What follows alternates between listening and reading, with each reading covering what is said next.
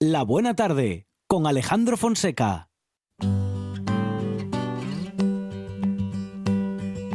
Blackbird singing in the dead of night. Take these broken wings and learn to fly. All your life, you were only waiting for this moment to arise.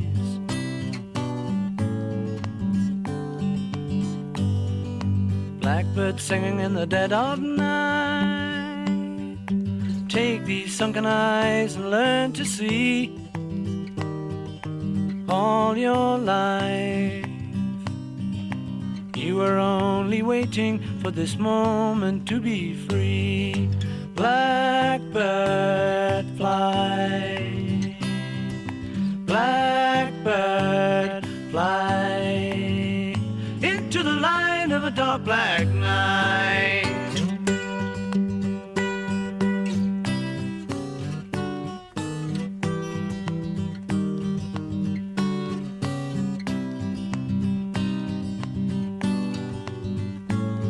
Momento para acercarnos a la naturaleza, Monchi Álvarez, y para, claro, para conocerla, para quererla, para quererla y respetarla. Con Amador Vázquez, que echaba yo de menos coincidir con Amador Vázquez. Amador, ¿qué tal? Buenas tardes. Muy buenas tardes a los dos. ¿qué Bueno, bienvenido una semana más a esta buena tarde con la naturaleza como excusa. eh, Amador, pasados por agua. Sí, estamos en este, este otoño invernal, ¿no? Ahora ya hay que hablar del inver- inverotoño, o no sé, ya qué palabra inventarán para esta- Sí, para estas a- a- estaciones raras. algunas que se van a inventar. teniendo. Pero sí, estamos teniendo unos temporales bastante potentes que Más hacía- propios ha- del invierno. Y hacía tiempo que no los veíamos tan, tan fuertes, ¿no? Estos últimos días. Estas últimas dos semanas prácticamente lloviendo sin parar, ¿no? Está muy bien que llueva, eh, hace, hacía falta, llevábamos ya un, un verano eh, pasado y, y un principio de otoño bastante seco. El otoño pasado también fue muy seco, llovió muy poquito y en invierno también. Y bueno, es una Ah, alegría, es una alegría. Lo que pasa Con que... tres, cuatro días. Sí, nos da, nos da nos muy, da. poco chance, ¿no? Este tiempo para salir. Pero los que amamos la naturaleza y el medio ambiente nos da un poquito igual, ¿eh? Se pone uno un buen chubasquero, se pone un Ah. pantalón de aguas, unas buenas botas. Bueno. Y, y hay siempre que buscar el resquicio para salir, ¿eh? Y ahora más que nunca, pues en estas fechas, en, el- en la costa, en las costas asturiana, que es un momento de paso de muchas aves, ¿no? Migratorias y como la que traemos hoy, son aves que solo podemos ver en estas fechas, con lo cual hay que ir a verlas, porque si no, se nos van. Pues ya sabemos que estamos claro, con una ave migratoria porque en esta época, eh, pues es lo que toca. Lo que. Alguna mm, y, mm, no, que no, a la que no se esperaba apareció en semanas anteriores. Sí, sí, El tenemos por búho ahí nival. visitas, visitas un poquito espectaculares. ¿Eh? La del búho nival es tremenda. Es la primera observación en, en España de esta ave que todo el mundo comenta que es de Estados Unidos, de Estados Unidos, pero también es europea. También la tenemos en el norte de Europa. Menos abundante, pero eh, claro, es más típica del norte de Estados Unidos, de Canadá y demás, pero en Europa, en los países del, de escandinavos, también está esta ave, ¿eh? en la tundra europea y euroasiática, con lo cual no hay que olvidarlo porque siempre se hace referencia a que es una ave americana y no es cierto. Ya sabemos cómo son los del imperio. Sí, no, eh, aparte, bueno, como es, eh, digamos que su área de distribución es, es más abundante en, el norte de, Estados Unidos, pues bueno, siempre se hace un poco más referencia a esa procedencia. Pero es más fácil que vengan de Europa, que vengan cruzando el Atlántico, pero bueno, eh, los expertos dirán, los muy expertos dirán porque el, el fletting que hacen estas aves de posarse en barcos, como comentamos eh, la semana pasada, pues es bastante habitual en muchas aves. Y en el caso de estas, por lo visto, ya, ya circularon por, por internet varias, varias fotos de gente en barcos que, poniendo la foto de los búhos eh, posados en los contenedores, ¿no? Haciendo ese, ese, ese polizonismo, por así decirlo, ¿no? que van un poco en el, en el barco de, de- de Asueto. Eh, bueno, está claro que este tiempo tan revuelto nos ha traído también colirrojos reales y otras especies que el pinzón nival, que también hablamos de él, perdón, el escribano nival, que hablamos de él en pasadas semanas también como un poquito, bueno, pues algo mm, especial, ¿no? Ujú. Es habitual que vengan, pero eh, están ah, viniendo pues en bastante cantidad y con bastante frecuencia, con lo cual, pues bueno, nos da a entender o que por el norte de Europa está la cosa muy, muy dura, o que este año, este verano ha sido un año de mucha cría, de, mucho, ah, de muchos huevos y que Ujú, todos todos ca- o prácticamente todos han salido, con lo cual la, la dispersión de estos jovencitos pues es mucho más eh, lejana, ¿no? Se, se reparten mucho más lejos y, vienen con más cantidad, ¿no? Más cantidad. Bueno, vamos a justamente a hacer lo que hacemos siempre con Amador Vázquez, que es escuchar la naturaleza en la radio, escucharla para conocerla y recorrerla así.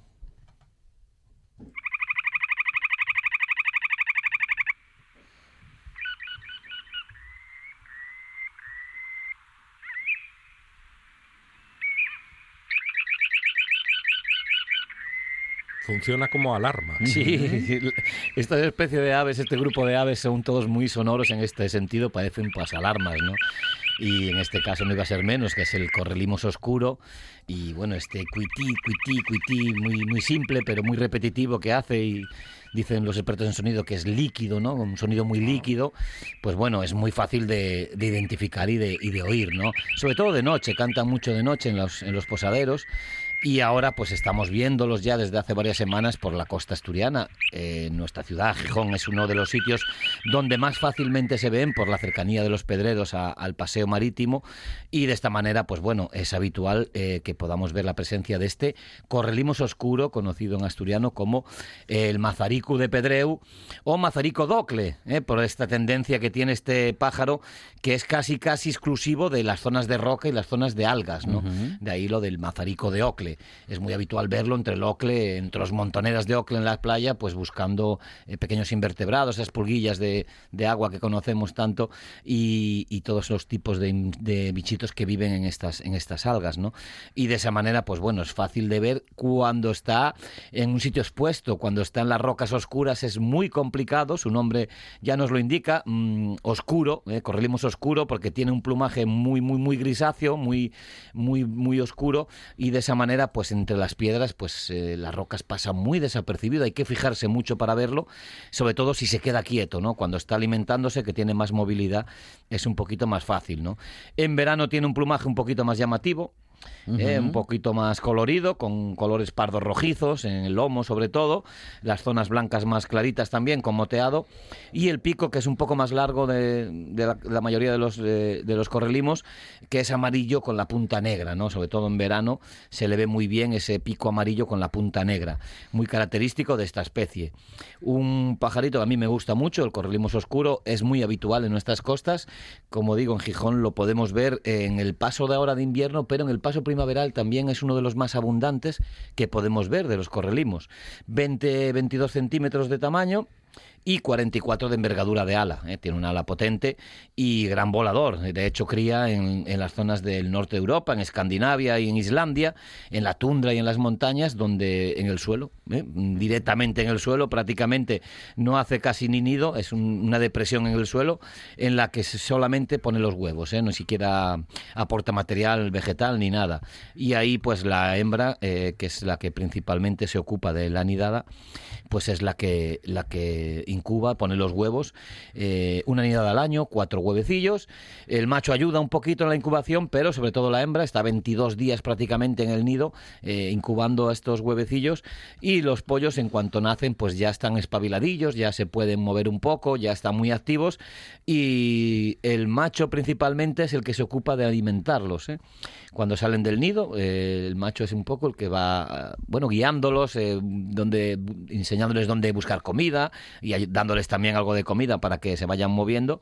Y de esta manera pues bueno los va guiando un poquito en, en su nueva en su nueva andadura y luego enseguida que ya están con, con el plumón con la pluma definitiva que han quitado el plumón pues ya se, se, desplazan hacia el sur ¿eh? son aves que como casi todas las limícolas se desplazan muy al sur a, a criar perdón a pasar el invierno en este caso bueno en el norte de, el norte de nuestra región el norte de España el norte en las costas de, de, de, Asturias son el sitio pues donde estos aves recalan con bastante frecuencia, pero también pueden bajar un poquito más hacia, hacia zonas más al sur, ¿no? En norte de África, algunas zonas de Asia también, ¿no? Y sur de Europa también. Entonces, bueno, es un ave primaveral y otoñal, ¿no? Que podemos ver en esos pasos y, como yo digo, un ave muy guapa una ave que hay que tener un buen ojo para verla, ¿eh? porque como digo, si está quietecita entre las rocas, ¿eh? de ahí su nombre de Mazarico de Pedreu, está siempre en las rocas, es prácticamente su hábitat natural, no lo vamos a ver nunca terreno adentro, o sea, hacia adentro en la costa,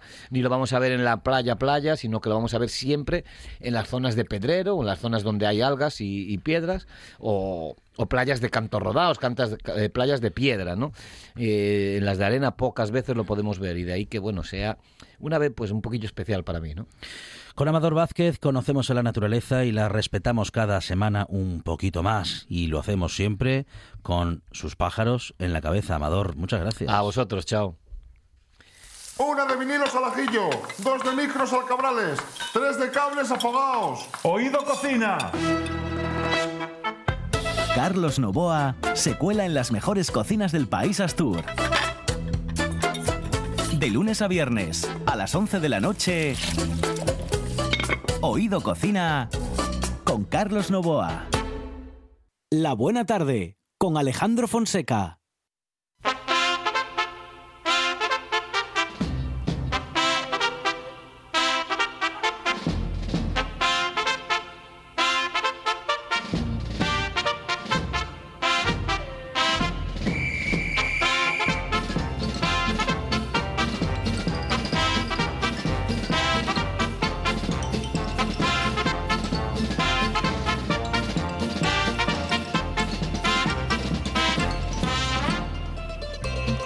Bueno, ya le echábamos de menos, Monchi Álvarez. Muchísimo. Bueno, no, no, no porque le- no estuviese en, la radio ni le escuchásemos a las 11 de la noche. Echábamos de menos estos minutos, Eso es. los avances con Mr. Radio. Conocer en esta buena tarde qué va a suceder en la radio más allá de los límites de este programa, porque aquí en RPA a las 11 de la noche en redifusión a las 6 de la mañana vamos a tener eh, vamos a poder disfrutar sobre todo de una nueva edición de Oído Cocina. Por cierto, a mí el tema de los avances Sí. me, me suena a Cirsa, a la- aquello de que te daban. Ah, yo oh. los primeros. Sí, las, Sí. máquinas. Ah, Dice, ¿cuántos avances te dan? Cuatro. Tururete, tiruriruriruru. Esa era la primera canción. ¿Te acuerdas de la Sí, cucaracha? sí. Que eran, me parece que tres sandías. La. Las tres sandías eran 500 pelas, Ajá. me parece. Que eran Sí. 500 pesetas, que era el precio. ¿Cuánto hacíamos con 500 pelas? Joder, madre mía de mi vida. Bueno, eh, salías tres fines de bueno, semana. iba a decir esa Prim- moneda primero cuando se fue convirtió en moneda. Primero fue billete, papel, claro. que creo que era el de Rosalía de Castro, Sí. y después se convirtió en moneda gorda, Sí, señor. que nos alegraba a los quinceañeros el fin de semana. Qué bonita moneda, mucho más guapa que la de dos euros, que, Oh, ta- que bueno, no no, tenía vale, nada que no ver. vale para nada. Yo no, No puedo, no puedo con el euro. Lo digo claramente. Ajá. Sí, sí. Tendríamos que volver a la peseta. Yo estoy absolutamente Sí, sí. convencido. Se lo digo en serio. No, José. sí, yo absolutamente convencido. Si los ingleses pudie- pudieron estar Claro. y estuvieron, e hicieron lo que les dio la gana en Sí. la Unión Europea, Sí, pero con no- su libra esterlina, No, no son- ¿por qué no podemos estar nosotros con la peseta? No son el mejor los ejemplo suecos, No, los suecos tienen volvería. la corona Yo- sueca, yo estoy pero con no tienen ni Monchi. que- la corona y el euro. Pero es que y no eligen. hay- pues nosotros no lo mismo, el que quiera euros, euros. No sé si es Peor el para mejor- él. no sé si es el mejor Y el que quiera pesetas, pesetas. No sé si es el mejor ejemplo. Ay, no ¿Los lo suecos tampoco? Eh, lo- sobre todo el Reino Unido en Ah, este momento, que bueno. están con un lío ahí tremendo. Pero bueno, Bueno, eh, la, la historia Oído está- Cocina es eh, un programa euro- Eso, que me, que me- europei- me sonaba, europeísta, me sonaba europeísta. a lo de avances. Sí. ¡Ah, avance! ¿No? Es que además las máquinas... a veces Avance informativo. No, en- en- en Les los no, avances de las esa máquinas voz, a veces sí, esa voz, decía, yo la recuerdo. Ava- ¡Avance! Sí, señor. Tal cual. Sí. Para, pa, pa, para, Pre- pa, pa, para, para, Cuando sonaba la cucaracha, ¿sabes? era Premio. premio. Era la voz, era la voz. Además decía así, premio. Premio. Avance. Sí. ¡Avance! bueno, pues hoy vamos a tener a un tipo genial. Mira, yo recuerdo eh, cuando yo escuchaba a José María García en la cadena Ser, eh, eh, recuerdo que había dos eh, tipos que, que me alucinaban, que eran, bueno, García, de los tipos, la gente de García, que eran... eh, el doctor Joaquín María Puyal, que era doctor de verdad y estaba en Barcelona, ¿eh? Y, y Brotons, Oh, Broti es uno de los legendarios. El legendario absolutamente. Bueno, pues Broti además tiene una anécdota tal, en, realmente él entra eh, em, a raíz de que Joaquín María Puyal eh, pues prácticamente lo deja y entonces Ajá, se queda allí ajá. y bueno, eh, su carrera. Eh, y Brotons empieza a mí... en la SER. Sí, sí. La SER. Brotons a mí me encanta, es un tipo muy majo, además de los que dice lo que piensa, piensa lo que dice, pero sobre todo que se va un poco de lo que es el pensamiento único. A mí el pensamiento único no me gusta. Yo y, soy y no tiene nada el que ver con el periodismo deportivo actual. Para nada, pero para nada, en absoluto, para nada, para nada. Le da a diestro y siniestro y, y además, bueno, pues mira, hoy nos va a hablar. Yo tengo la intención de preguntarle, por A ver, ejemplo, sí. eh, voy a preguntarle por eh, el balón de oro. Eh, A ver qué piensa del tema del balón de oro, si se lo daría o no se lo daría. Eh, voy a preguntarle por el Fútbol Club Barcelona, voy a preguntarle por el tema del Real Madrid, Florentino Pérez. Voy a preguntar, bueno, por todo, absolutamente todo, le voy a preguntar por todo. Y seguro, seguro, seguro que no va a dejar títere eh, con cabeza. No entiende de diplomacias fáciles. Para nada. Él se moja. Para nada. Además, un tipo que, mira, em, vivió en Madrid, vivió en Barcelona y dijo, un día llegó a Gijón Y se enamoró. se enamoró de Gijón y se quedó aquí. Y a mí esas cosas me, me- me- pegan mucho al corazón. Es decir, un tipo que dice, pues yo lo dejo absolutamente todo en eh, eh, mis sitios habituales de, eh, de paciencia y me voy a otro. Absolutamente distinto y que, mira, Ahí está. esto. Ahí apareció. Y claro, yo eh, eh, prefiero que, que, mm, prefiero esta gente que son auténticos. Y Brotons, Broti es un tipo auténtico. A mí me, me cae muy bien. Sé que yo le caigo bien también a él. Y mm, las entrevistas suelen quedar muy, pero que muy bien entre José Joaquín Brotons y yo. Así que ya, eh, siempre por, por, por eh, lo Por- que él hace y no por lo que yo hago, porque yo solo- lo único que hago es preguntar. Pero sí. mm, Va a quedar muy bien la entrevista, seguro, seguro, seguro. Segurísimo. eh, en el Sabe programa. mucho de fútbol y muchísimo de baloncesto. No, y sabes qué? Que me va a recomendar, porque ya me habló, mira, de tres restaurantes en Gijón Ajá. que me da la sensación de que los va a recomendar. Bueno, en Gijón no. Uno es. mm, eh, eh, eh, eh, bueno, no recuerdo ahora. Bueno, no te los voy a decir. Está en la frontera entre Villaviciosa y Gijón. Esa- es- uno es Belarmino. Ajá. eh, Eso hay que irse a Gozón, creo. exactamente. Otro es La Volanta y otro es La Nueva Zamorana.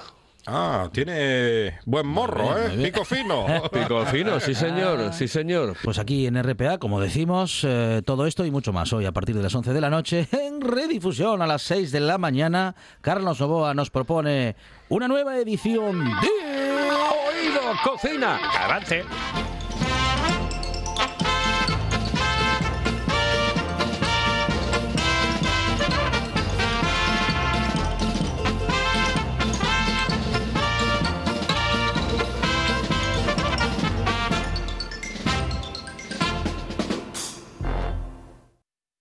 Escucha la buena tarde en RPA.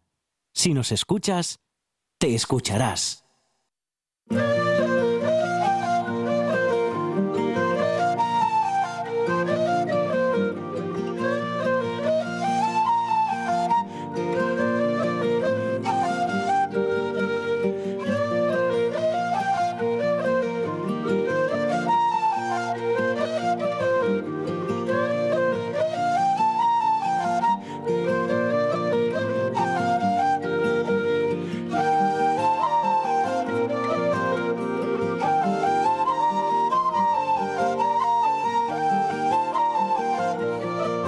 Ahora para la emoción, Monchi Álvarez, porque cada semana con ella, en estos minutos, mm, bueno, no sabemos exactamente con qué nos vamos a encontrar, pero siempre es un relato mm, que emociona. ¿eh? Grandes historias de radio contadas por Alba Rueda. Nuestra querida periodista y amiga Alba Rueda. Alba, ¿qué tal? Buenas tardes. Hola.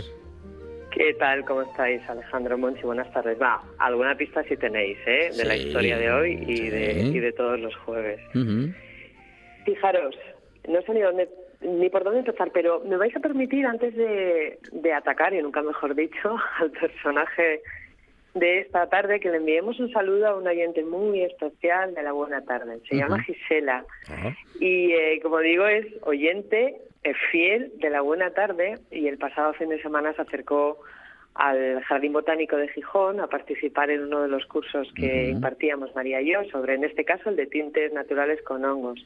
Y me dijo una cosa que me llegó al alma y me presta mucho y por eso la quiero saludar y lo quiero compartir con vosotros. Vino al taller porque decía que quería ponerle cara a la mujer que cuenta historias en la radio. ¿Cómo os quedáis? Ah, Qué bueno. Gisela, te mandamos un beso enorme. Un beso enorme. Muchísimas gracias por escuchar y también por bueno, pues por hacernos caso, sobre todo en los buenos consejos. Una fan de Alba Rueda, como nosotros. Qué bueno. No, no, fan de La Buena Tarde. Y luego en ese lote, pues aparece de vez en cuando Alba Rueda y yo creo que, bueno, pues nada, tenía curiosidad, sin más. Pero no, no, el tanto es vuestro, ¿eh? No, es que quede claro. Ella es oyente y fan de La Buena Tarde. Nos prestó mucho y además nos prestó más porque aparte de saciar su curiosidad y, y poder ponerme cara, bueno, pues yo creo que salió también bastante impresionada y bastante sorprendida de cómo se puede sacar color de los hongos y de los líquenes, con lo cual, bueno, pues estuvo muy bien. Así que entenderéis que quería comentarlo y quería que le mandáramos Claro. un saludo a Gisela, que es, que es muy, muy especial. No todos los días se tiene esa suerte Ya. de ponerle cara a los oyentes, eso es un eso es un lujo. Y dicho esto, que no podía dejarlo pasar, como os decía, eh, no sé ni por dónde atacar, y nunca mejor dicho, al personaje de esta tarde. Se llama Nirmal Purja. Todo el mundo, cuando digo todo el mundo me refiero al, al planeta, no a su familia y en su entorno. Le conoce como NIMS. Y digo que no sé eh, por dónde atacarlo, porque precisamente atacar es lo que hace él con las cumbres de las montañas, pero vamos, que tampoco nos imaginéis que el IMSS ataca montañas como puedo hacer yo, ¿eh? El Pico, Riello y esto, no, no. Lo suyo, digamos que su especialidad son los 8000. ¿Habéis oído, por cierto, hablar de este personaje, de este NIMS? Por casualidad, pregunta de quesito trivia, ya sabéis. Mm, No, a mí no me suena. ¿A usted, Fonseca? No, no. No suena. Bueno, pues os aseguro que a partir de hoy, o espero por lo menos, que os llame la atención y que queráis saber un poco más de él. Yo había tenido alguna referencia hace pues bastantes meses, pero mm, poca información. Entonces, bueno, de estas cosas que pasan de gente de la montaña, que alguien te comenta, de alpinistas, escaladores, pues hay un tipo que es nepalí, que es la primera cosa ya que, que sorprende, pero se quedó ahí. Y el otro día, ya sabéis que un recurso para mí casi inagotable de historias, de personajes y de temas apasionantes son los documentales, en este caso vuelve a ser de la plataforma Netflix, que yo creo que está haciendo una apuesta, la verdad es que eh, bastante, bastante importante por acercarnos historias, no solamente de ficción, pero bueno, a mí las que me gustan y me interesan más son las reales, el área documental.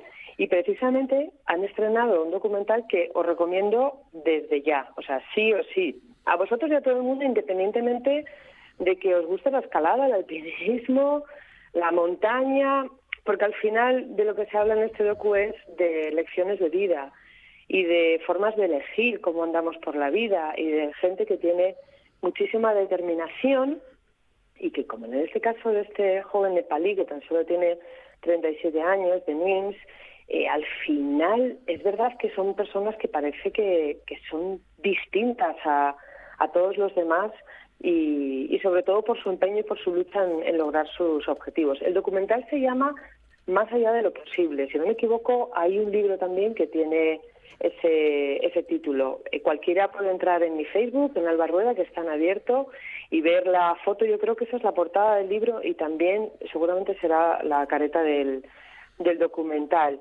Eh, dice cosas como que, bueno, algo que sabemos yo creo que todos, ¿no? La montaña nunca te va a preguntar o no te va a decir si eres blanco, si eres negro, si eres débil, si eres fuerte. Él dice que solamente hay una regla para todos. Si abandonas, mueres. Todos somos iguales en la montaña.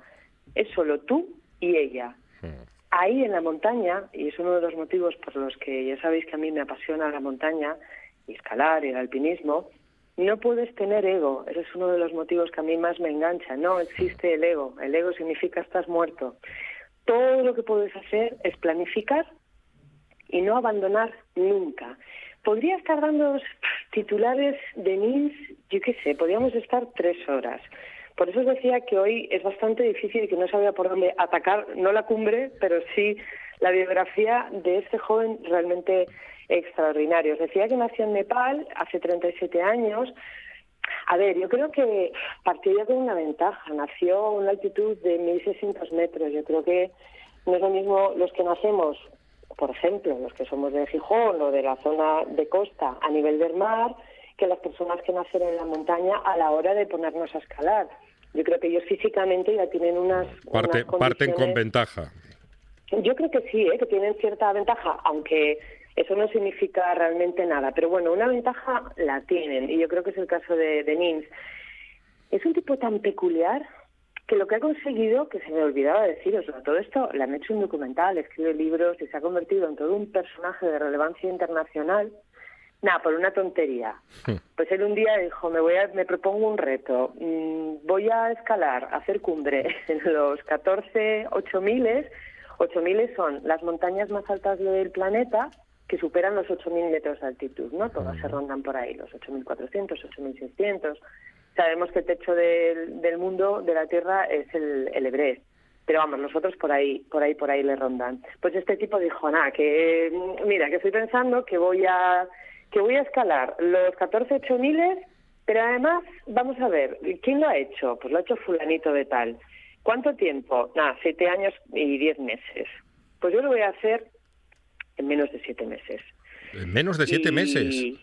Sí, en No- menos de siete meses. No puede ser. Bueno, para, sí, sí, sí, sí, es, es. Para hacer efectos lo he hecho en seis meses ¿En y seis seis meses? días. Increíble. O sea, le ha sobrado de largo todavía lo de los siete meses. Tened en cuenta, os voy a dar una referencia. Hmm. Vamos a ver, a todos yo creo que más o menos nos suena el mítico Messner. Él, eh, bueno, pues fue la primera persona en el mundo en conseguir escalar los 14 8000 pero vamos a ver que Messner lo hizo a lo largo de toda su vida. O sea, fue un empeño de vida y se ha hecho archifamoso.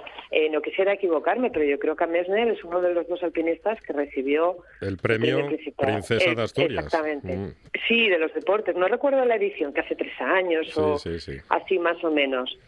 Bueno, pues Messner lo hizo durante toda su vida. Es cierto que Messner lo hizo sin oxígeno y es cierto también, y es justo reconocer, que nuestro protagonista de hoy, Nims, utilizó, él y todo su equipo de nepalíes, por cierto, utilizaron eh, el oxígeno, pero siempre a partir de los 8.000.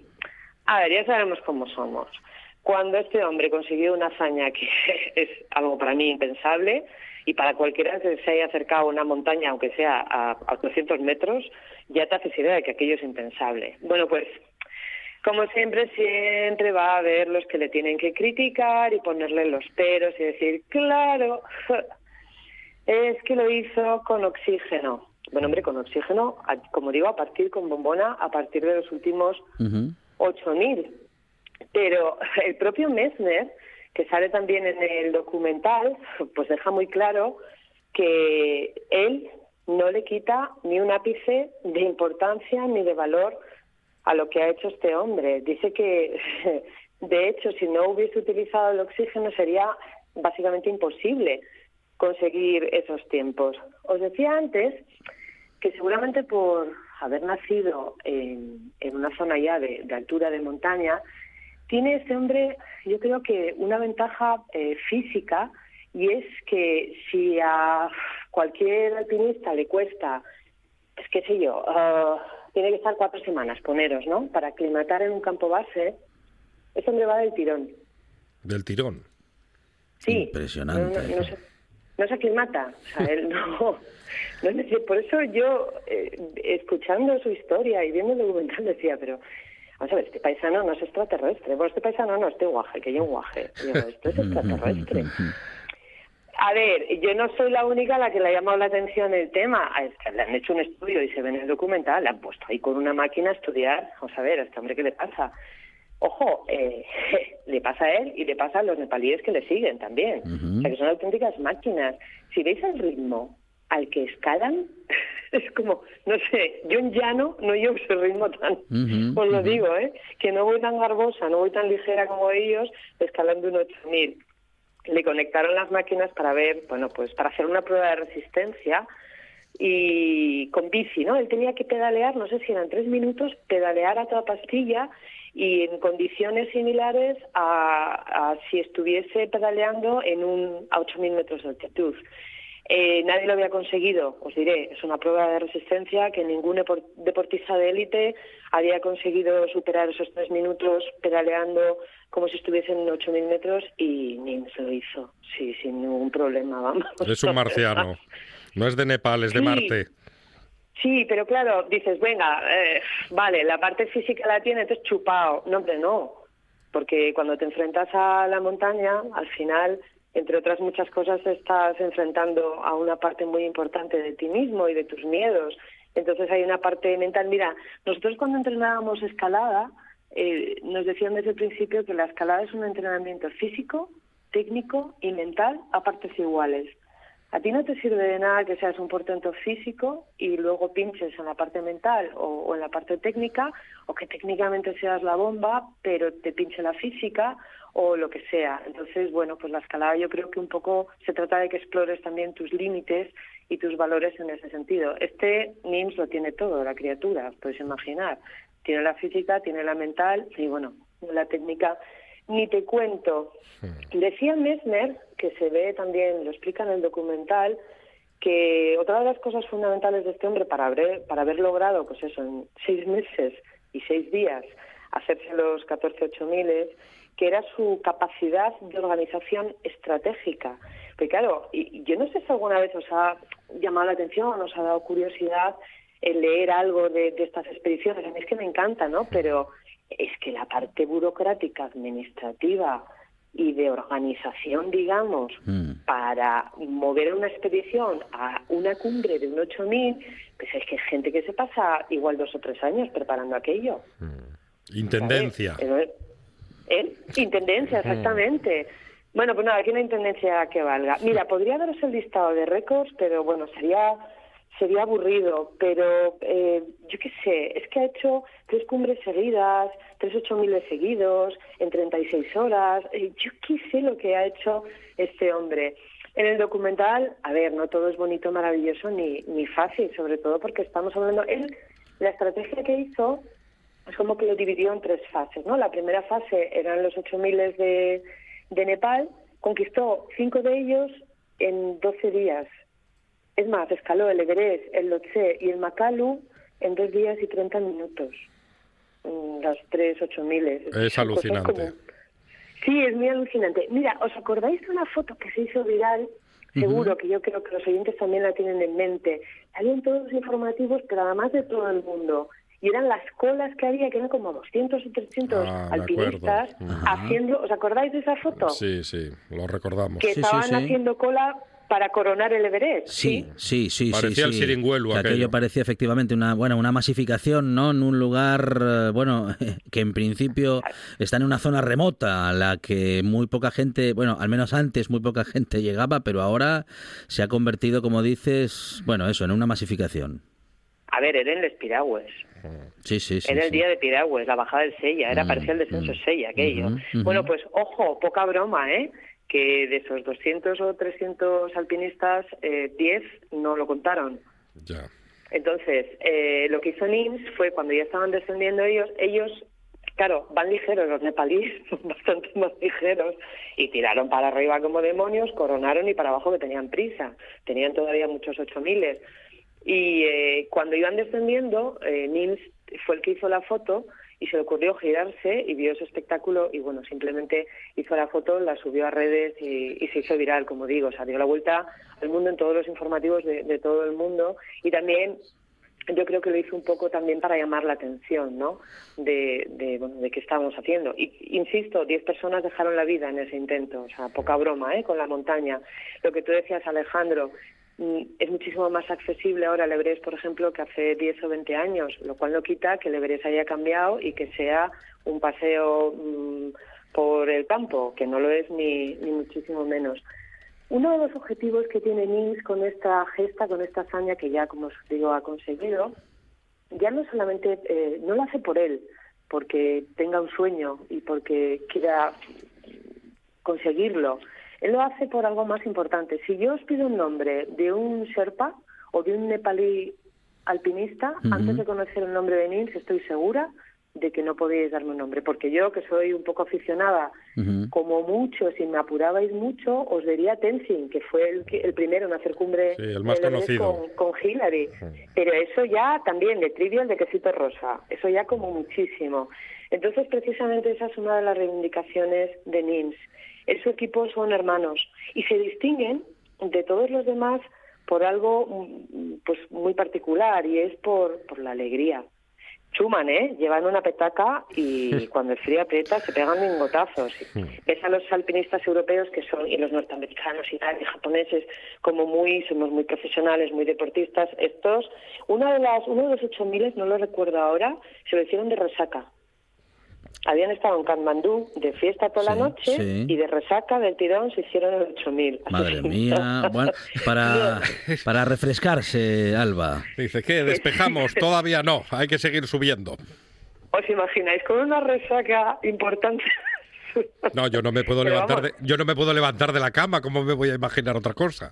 Pues eso, es que levantarse del sofá a la nevera es una proeza cuando tienes una resaca importante. Nada, estos hacen un 8000 y como decía Alejandro, despejan y tal y ya está, arreglado. Entonces una de sus reivindicaciones, como digo, y ahora, y ahora en serio, es eh, situar a los nepalíes en el alpinismo, ya lo creo que lo ha conseguido. Él da muchísima importancia a todo su equipo, los se dirige a ellos y, y los, los señala con nombre y apellido y yo creo que eso va a marcar un antes y un después. Pero ojo, atentos, que este hombre y su equipo no solamente han trabajado para conseguir su objetivo, es que han puesto en riesgo la consecución de su objetivo, de esta historia de más allá de lo posible, para rescatar a montañeros y tengo que deciros que creo que en esta expedición, en, esta historia, fueron como tres o cuatro montañeros alpinistas a los que tuvieron que rescatar y luego fallecieron todos. Pero bueno, eh, ellos sacrificaron la posibilidad de perder su objetivo para no dejar a nadie atrás en la montaña nunca. Y ojo, ninguno de los que rescataron eran de su equipo, eran de otras expediciones. Hicieron más. Eh, no solamente abrieron vías y, conquistaron cumbres por ellos, sino que esa valentía y esa capacidad estratégica de la cabecita que tiene el señor Nims hizo que expediciones que llevaban eh, mucho tiempo paradas pensando que tenían que irse a casa sin haber conseguido la cumbre, fueran detrás y la consiguieran. No solamente escala para él y conquista para él, escala para su país, para sus, mm, para también para su gente y para todos los alpinistas. Yo creo que eso realmente es lo que le hace grande y puede ser uno de los motivos por los que la reina Isabel de Inglaterra eh, le concediera, bueno, pues un mérito de estos que concede la reina de, de lo máximo, vamos, miembro del patatín patatán, pero vamos, es un honor del, del Reino Unido del no va más. La historia También de es verdad la historia de un grande Alba que hoy bueno pues hemos conocido y la verdad es que si, si no nos acercas tú el relato pues difícilmente pudiésemos eh, conocer su Hay que ver el documental. Sí de señor. Netflix. Tenéis que verlo. a ver, y, luego me lo, y luego me contáis apuntamos ese, porque, ese documental. Recuérdanos el nombre, Alba. El- lo tenéis en Netflix, se llama Más allá de lo posible. Saldrá, ¿eh? porque lo están promocionando. Os dejo con, nos despedimos con una frase esta semana. No temáis soñar, soñar a lo grande. No hay nada imposible, eso lo dice NIMS. Al- 14 8 miles en 6 Mm. meses y 6 días. Alba Rueda con nosotros y con todos ustedes en esta buena tarde. Alba, gracias. Un abrazo. beso. Nos Un quedamos beso. con el fútbol en RPA y nos, nos despedimos hasta mañana. Mañana, aquí en RPA a partir de las 4 de la tarde. Más buena tarde y más. Más radio.